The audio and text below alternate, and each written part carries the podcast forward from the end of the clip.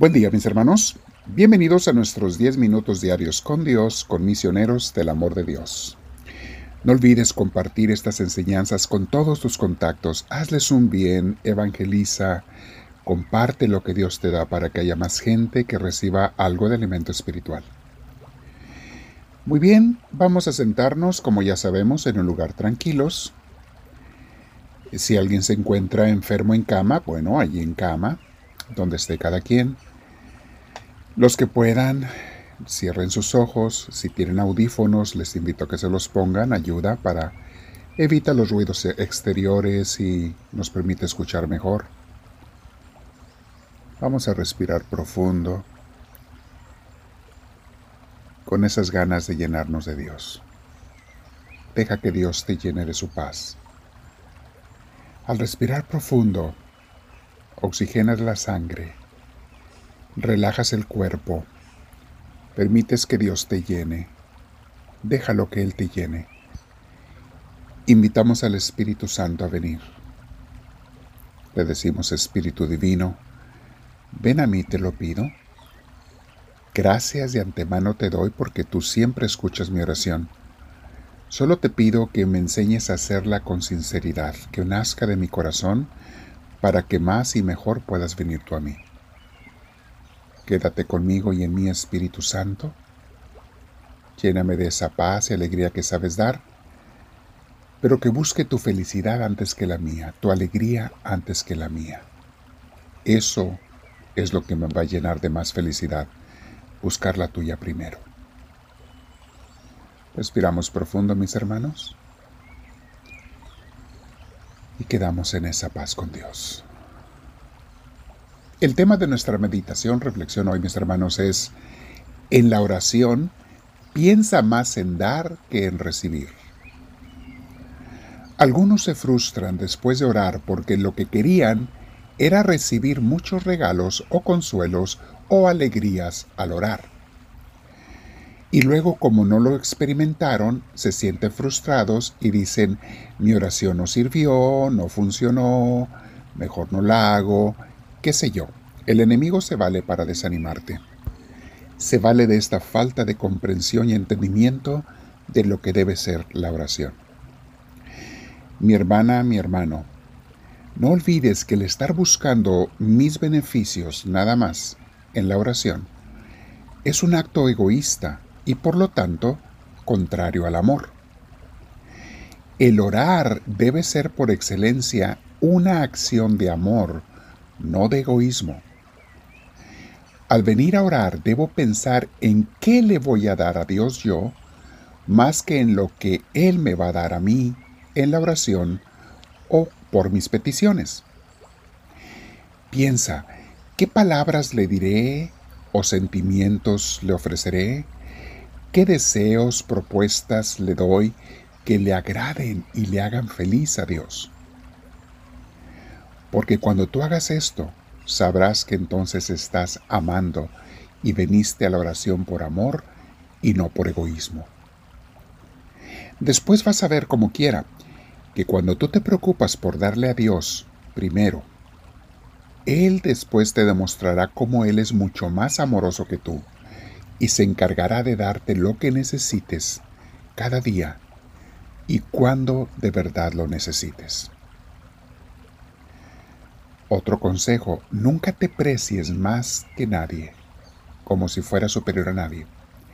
Si ves a alguien cometer pecados o vivir en vicios, nunca te sientas superior o mejor que él, que ella, porque eso iría totalmente contra la humildad y contra la realidad. Pues debemos reconocer, mis hermanos, que si tenemos alguna virtud, es por gracia de Dios y no nuestra. Espiritualmente todos somos débiles, pero nunca veas a otros más débiles como más débiles que tú.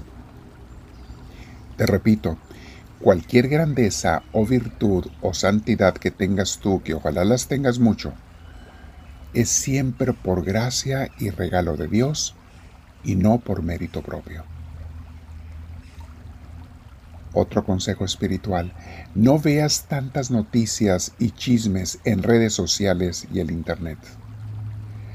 La exageración en ello, mis hermanos, solo sirve para distraerte, desenfocarte en la vida y enfriar tu relación con Dios al no darle más tiempo a Él en tus pensamientos y en tus sentimientos. Calla todos esos ruidos externos para que tu interior puedas escuchar la voz de Dios. Mejor usa tu teléfono o dispositivo para escuchar música o videos o películas con enseñanza espiritual. Gracias a Dios, hay muchos de ellos si tú los buscas en las redes sociales. Otro consejo muy importante, mis hermanos. Es bueno mortificar la curiosidad constante de ver todo y saber todo. Todos tenemos esa curiosidad, mortifícala. No te des gusto siempre en todo, mi hermana, mi hermano. Más bien fortalece tu voluntad al negarte cosas y placeres, aunque sean pequeños, que no son necesarios. Esta curiosidad que muchos tienen, mis hermanos, cuando cedes a ella, es más la angustia que nos genera que el gusto temporal y pasajero que nos ofrece, la curiosidad de estar viendo todo y sabiendo todo. En las redes sociales, en el Internet, con los compañeros de trabajo, con la familia, con los amigos, hay una curiosidad que a veces es exagerada. Limítala. Sacrifícate. Ayuna de curiosidad. Haz ayunos, te fortalecerá mucho y le darás más tiempo a Dios. El que pasa mucho tiempo con Dios, pensando en Él durante sus actividades o sus oraciones, descubre y entiende muchas cosas de sí mismo y de la vida que antes no entendía. Verdades ocultas, están ocultas estas verdades a los distraídos y a los empapados del mundo. Porque cuando tú piensas en Dios mucho, y buscas a Dios mucho, recibes la luz de Dios que solo se la da a los que lo busquen. Mi hermana, mi hermano, no por mucho saber vas a vivir mejor. Al contrario, muchas veces eso te va a dañar tu calidad de vida. La persona devota primero se preocupa por ordenar su interior antes que querer ordenar su exterior.